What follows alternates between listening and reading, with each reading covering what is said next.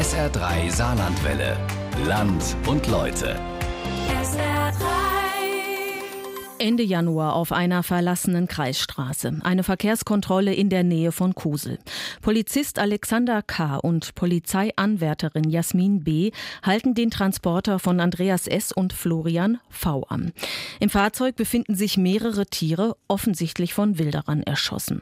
Es folgt ein Schusswechsel. Am Ende sind Alexander K. und Jasmin B. tot.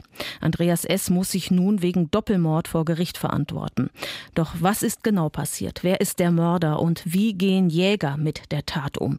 SR3-Reporter Patrick Wirmer hat den Fall Kusel in SR3 Land und Leute zusammengefasst.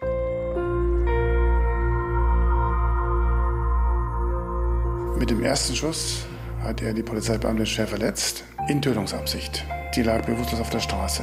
Mit den drei weiteren Schüssen hat er den zweiten Polizeibeamten getötet. Das kriegt man immer sehr schnell mit dann, wenn sowas passiert äh, innerhalb der Polizeifamilie. Das macht natürlich stark betroffen, insbesondere als man dann mitbekommen hat, dass es noch ganz junge Kollegen waren. Und dann stellte er fest, beim Versuch, Spuren zu beseitigen, dass die Polizeibeamtin noch lebte und hat einen weiteren Schuss auf sie abgegeben. Das ist juristisch eine weitere Tat des Mordes. Wir sind alle schockiert, zutiefst entsetzt und bis ins Mark getroffen. Diese Morde machen uns fassungslos. Es ist irgendwie immer noch wie, als ob es gestern gewesen wäre. Also diese Sprachlosigkeit, so was und wie und wo und was ist mit denen, wo sind die jetzt? Das war ja jetzt einfach auf einer ganz normalen Streifenfahrt nachts. Also das war, war völlig unfassbar.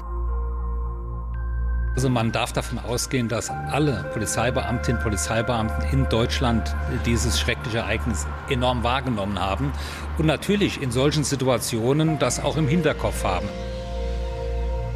Ist es nicht unsere Vorstellung von Deutschland, dass jemand das Feuer eröffnet auf offener Straße, bloß weil er vielleicht wegen Wilderei erwischt wird? Ja, ich muss eigentlich war sprachlos. Ich war dermaßen entsetzt. Die Kreisstraße 22 zwischen Maiweilerhof und Ulmet. Viel Landschaft, geprägt von Wiesen und Wald.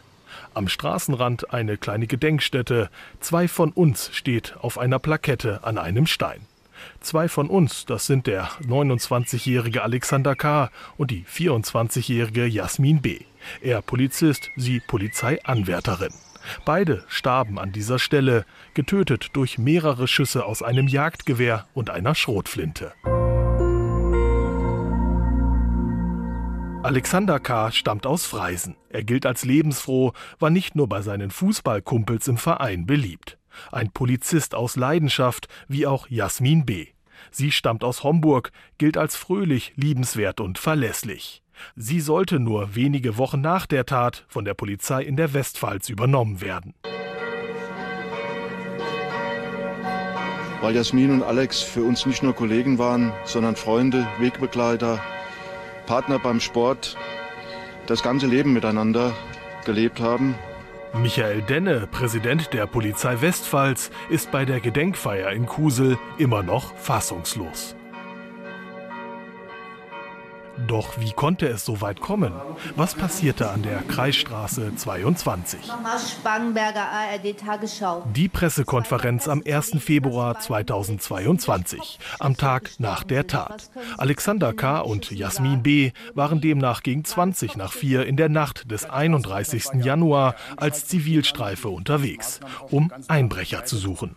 Heiner Schmolzi von der Polizei in Kaiserslautern, das Minutenprotokoll der Nacht. Von 1932 bis 2017 kam es dann zu einem Funkspruch ähm, der beiden getöteten Beamtinnen und des Beamten, dass sie dubiose Personen festgestellt hätten im Bereich Ulmit und der ganze Kofferraum sei voller Wildtiere. Sie haben auch dann noch Unterstützung durch, andere, durch die beiden anderen Fahrzeuge angefordert. Die Situation eskaliert. Von 20.17 Uhr bis 21.08 Uhr wurde gefunkt, komm schnell, die Schieße, die Schieße, komm schnell.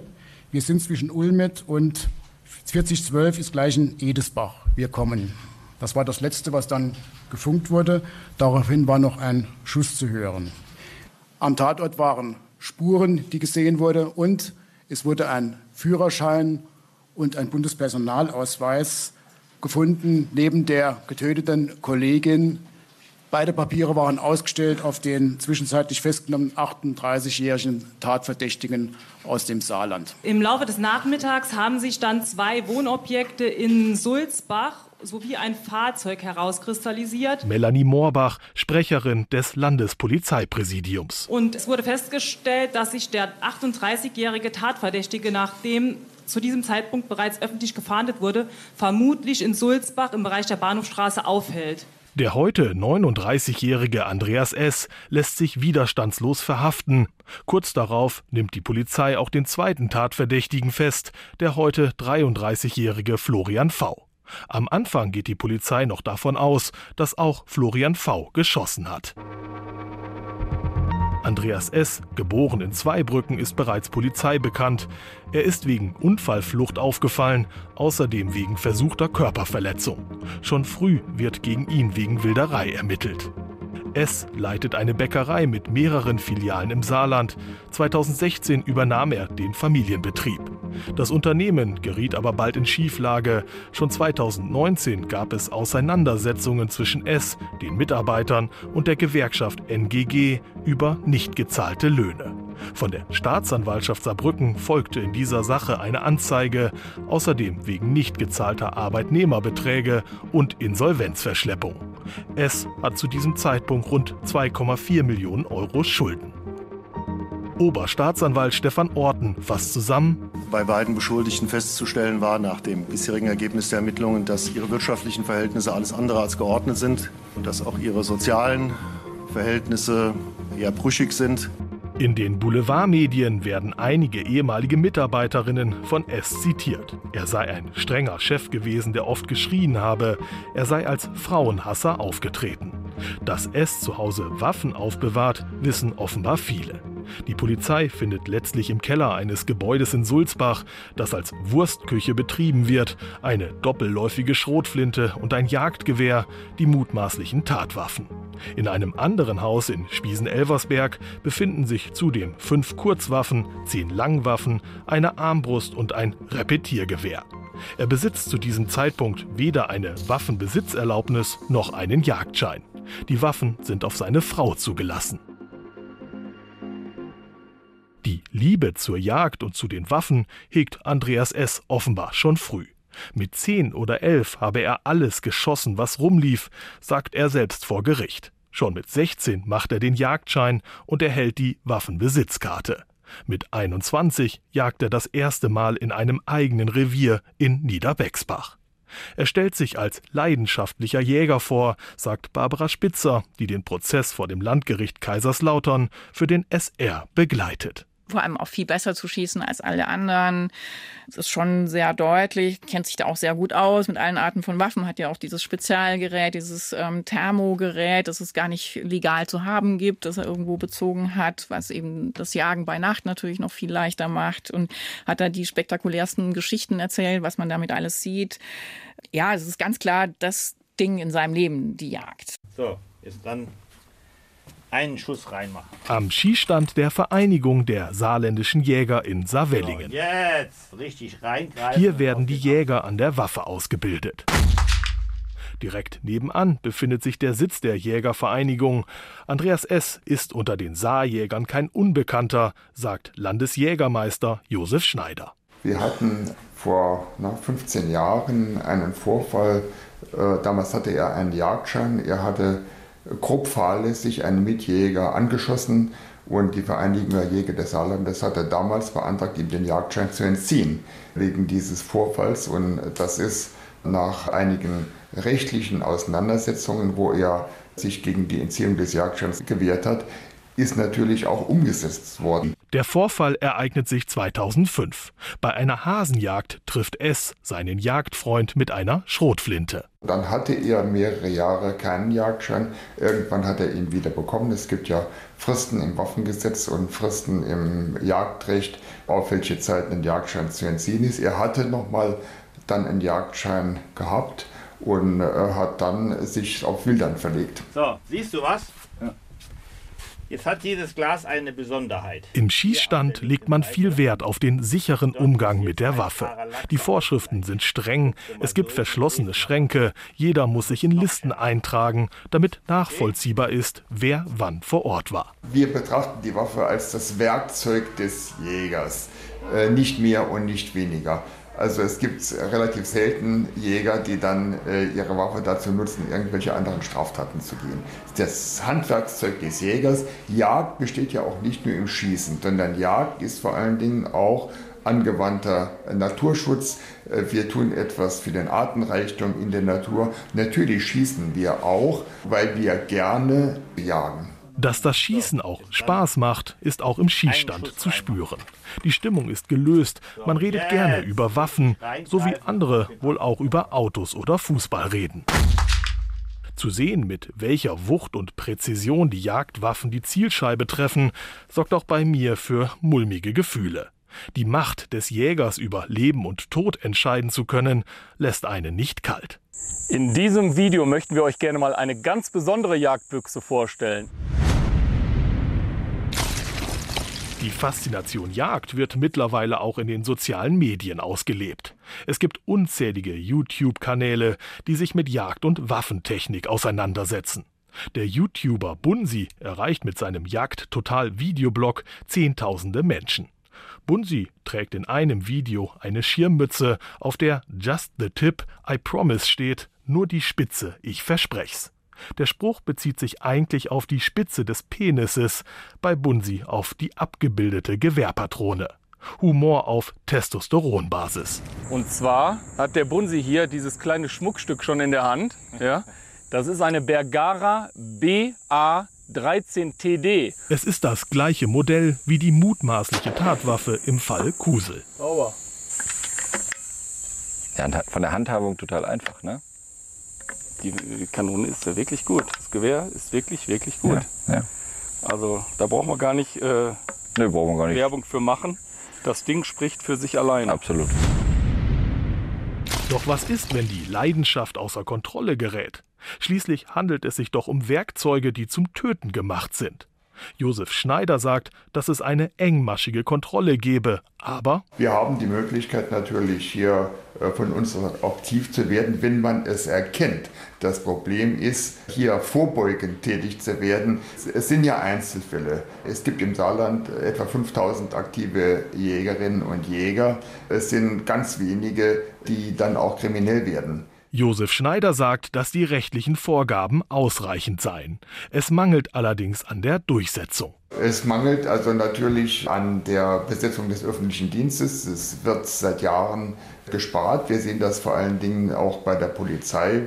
Bei den Gesprächen, die wir jetzt führen im Zusammenhang mit der Thematik Wilderei, äh, muss man natürlich erkennen, dass die Einsparungen, die im Polizeidienst hier in den letzten 10, 20 Jahren stattgefunden haben, dass die sich irgendwo niederschlagen, dass die Möglichkeiten der Polizei auch beschränkt sind.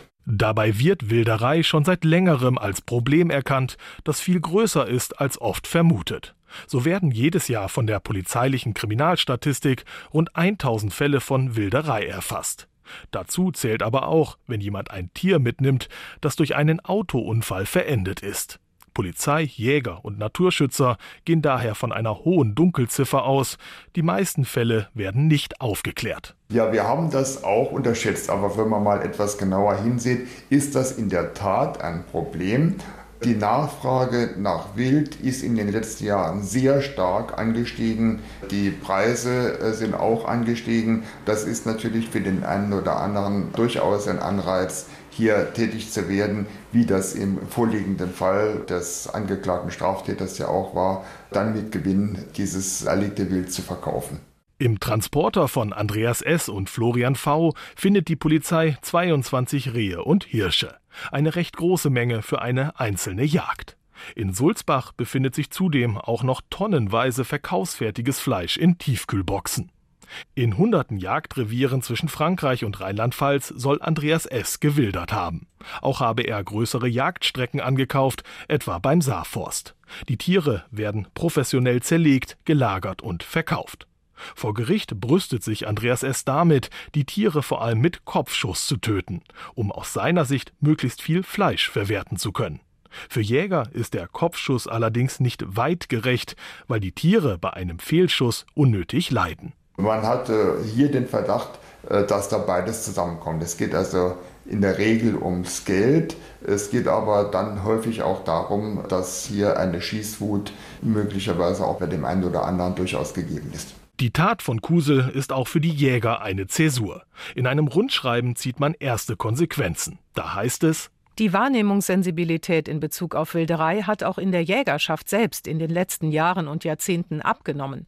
Zu Unrecht, wie man jetzt unter traurigen und entsetzlichen Umständen hat erfahren müssen. Es gibt nun einen neuen Leitfaden. Verhaltensempfehlungen für Jäger bei Wildererkontakt.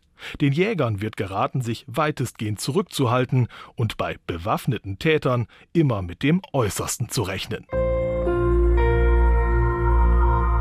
Am Landgericht Kaiserslautern begann heute der Prozess um die Polizistenmorde im rheinland-pfälzischen Kusel. Die Staatsanwaltschaft wirft dem 39-jährigen Hauptangeklagten unter anderem zweifachen Mord vor. Am 21. Juni beginnt der Prozess gegen Andreas S. und Florian V. Das Medieninteresse ist riesig.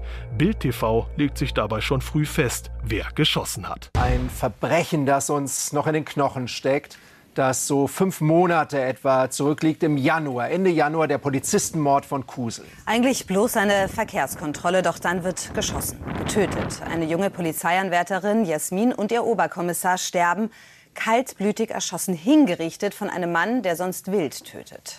Ja, gleich beginnt der Prozess gegen den Wilderer, der zum Polizistenmörder wurde.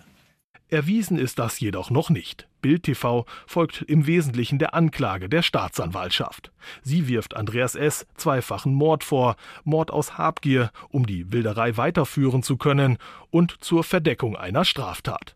Laut Anklage soll Andreas S. der Polizeibeamtin Jasmin B. aus kürzester Entfernung mit einer Schrotflinte in den Kopf geschossen haben. Sie fiel bewusstlos auf die Straße.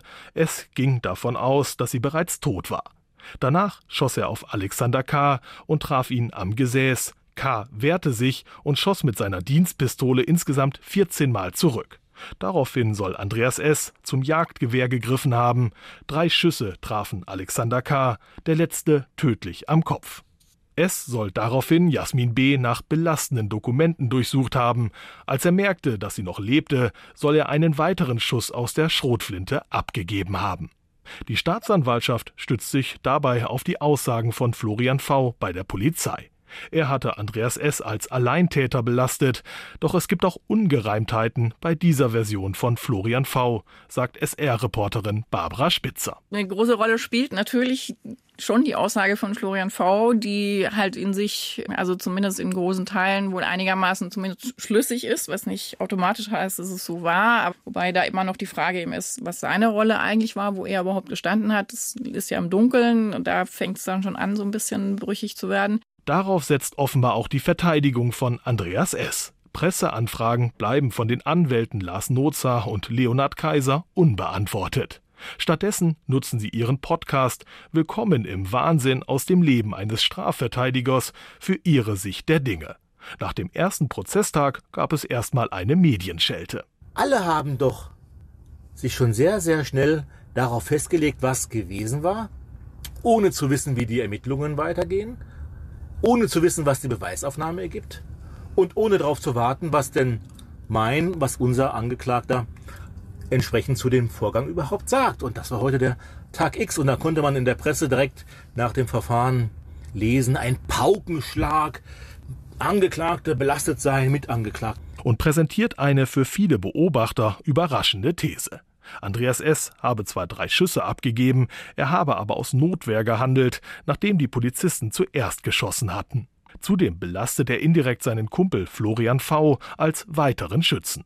Am dritten Prozesstag wiederholt er diese These auch mit eigenen Worten und unter Tränen und Schluchzen. Für Barbara Spitzer wirkt dieser Auftritt wenig glaubwürdig. Das andere war natürlich, dass er dann auch immer wieder diese Aussage garniert hat, so wie Art Regieanweisung mit so Schluchzen, was man so sagen könnte. Allerdings aus meiner Sicht wirklich tränenloses Schluchzen, was ja eben dann so ein bisschen unglaubwürdig gewirkt hat. Zumindest auf mich, also nicht auf alle, aber auf mich wirkt es sehr, sehr gespielt. Der Fall Kusel bewegt in den Tagen nach der Tat das ganze Land. Die Anteilnahme ist riesig. Es gibt Zehntausende Beileidsbekundungen für die Angehörigen der Opfer und für die Kollegen der Polizei. Doch nicht alle Reaktionen sind von Mitgefühl geprägt. Schon einen Tag nach der Tat gründete das Landeskriminalamt in Rheinland-Pfalz die EG Hate Speech, eine Ermittlungsgruppe, die sich mit einer Flut von Hasskommentaren im Internet auseinandersetzen muss. Wir mussten auch zwischendurch immer wieder bestimmte Arbeitsabläufe anpassen und auch das Personal immer weiter erhöhen, weil es halt einfach eine große Menge war an äh, Hasskommentaren, die an uns herangetragen wurden und die wir auch selber im Netz ermitteln konnten. Und dann kam man so auf 1700 Kommentare, die man sich dann im ersten Moment dann einmal angucken musste. Sagt Marvin Schweflinghaus, der zur Ermittlungsgruppe gehört. Es sind Kommentare, die etwa bei Facebook, TikTok, Telegram oder YouTube auftauchen. Am Ende werden über 500 von ihnen als strafrechtlich relevant eingestuft. Die Kommentare waren ganz unterschiedlichster Natur, also von, äh, ich zitiere ACAB, also diesem All Cops are Bastards, was dann irgendwo drunter geschrieben wurde, äh, bis hin zu langen Ausarbeitungen und Erklärungen und wirklich auch schlimmsten Kommentaren, wo dann den äh, Angehörigen eine extrem schlimme Trauerzeit gewünscht wird oder wo man den Mord halt billigt und die Tat äh, für gut beheißt. Also das war die komplette Bandbreite. Ermittelt werden am Ende über 400 Autoren, von denen mehr als die Hälfte identifiziert werden können. Es war zum Beispiel so, dass bei uns zum Großteil männliche Personen waren von den Identifizierten, die diese Hasskommentare verfasst haben. Und so von der Altersgruppe das Ganze sich so ein bisschen schwerpunktmäßig auf die Altersgruppe zwischen 20 und 40 Jahren bezogen hat. Aber äh, nach oben und unten gab es da auch Ausreißer. Und was ich ganz interessant, aber auch ein bisschen erschreckend finde, ist, dass es wirklich auch aus der breiten Masse zu kommen scheint, weil knapp 65 bis 70 Prozent bei uns keine polizeilichen Vorerkenntnisse hatten. Das heißt, äh, die sind vorher noch nicht strafrechtlich in Erscheinung getreten. Das LKA lässt Dutzende Wohnungen durchsuchen. Zwei Männer, ein 37-Jähriger aus dem Saarland und ein 55-Jähriger aus Rheinland-Pfalz werden verhaftet. Der vorbestrafte 37-Jährige, ein Mann aus Neunkirchen, hat mit seinem echten Namen bei Facebook gepostet. Das waren zwei von vielen. Jeder kommt dran. Und? Bestimmt großes Maul gehabt, wie immer. Dann gab es ein Loch in den Kopf, wie bei einem Delfin. Wenn es sich aufs Internet bezieht, bin ich immer noch der Meinung, dass viele halt denken, dass sie im Internet solche Sachen einfach posten können und aufgrund der angeblichen Anonymität im Internet dann äh, keine Konsequenzen erwarten müssen. Und was diese Hemmschwelle im Internet auch nochmal so ein bisschen runtersetzt, ist, dass man sich quasi nicht der Reaktion des Gegenübers, diese Reaktion nicht aushalten muss. Im Landgericht Kaiserslautern kündigt sich derweil ein langer Prozess an. Die Sitzungstermine gehen schon bis in den November. Wann ein Urteil fallen wird, ist noch nicht abzusehen. Welche Bedeutung der Prozess hat, wird auch an der Masse der Ermittlungsergebnisse deutlich. Zum ersten Mal wird am Computer auch der Tatort als begehbarer 3D-Raum rekonstruiert. Mit einer sogenannten VR-Brille kann sich der Richter genau anschauen, wo das Zivilfahrzeug und wo der Transporter gestanden hat, wo Munition gefunden wurde, wo die Leichen lagen. Aber es ist natürlich auch trügerisch, weil es beruht trotzdem auf Spuren. Es war ja keiner wirklich dabei. Und auch die DNA- und Schmauchspuren sind für sich genommen nicht eindeutig. So wurde DNA von Florian V. an einer der beiden Tatwaffen gefunden, allerdings im Lauf der Schrotflinte. Wie sie dorthin gekommen ist, ist ein Rätsel. Und auch Schmauchspuren, die in Krimis oft als eindeutige Beweise präsentiert werden, liefern keine direkten Hinweise auf einen Täter. Diese Rückstände eines Schusses können etwa auch durchs Händeschütteln übertragen werden. Viel wichtiger dürfte jetzt sein, dass sich Florian V. auch vor Gericht zur Tat äußert. Bislang schweigt er. Er ist auch nur der Wilderei und der versuchten Strafvereitlung angeklagt. Was genau in dieser Januarnacht passierte, bleibt daher unklar. Klar ist nur, Jasmin B. und Alexander K. sind tot, ermordet bei einer Routinekontrolle.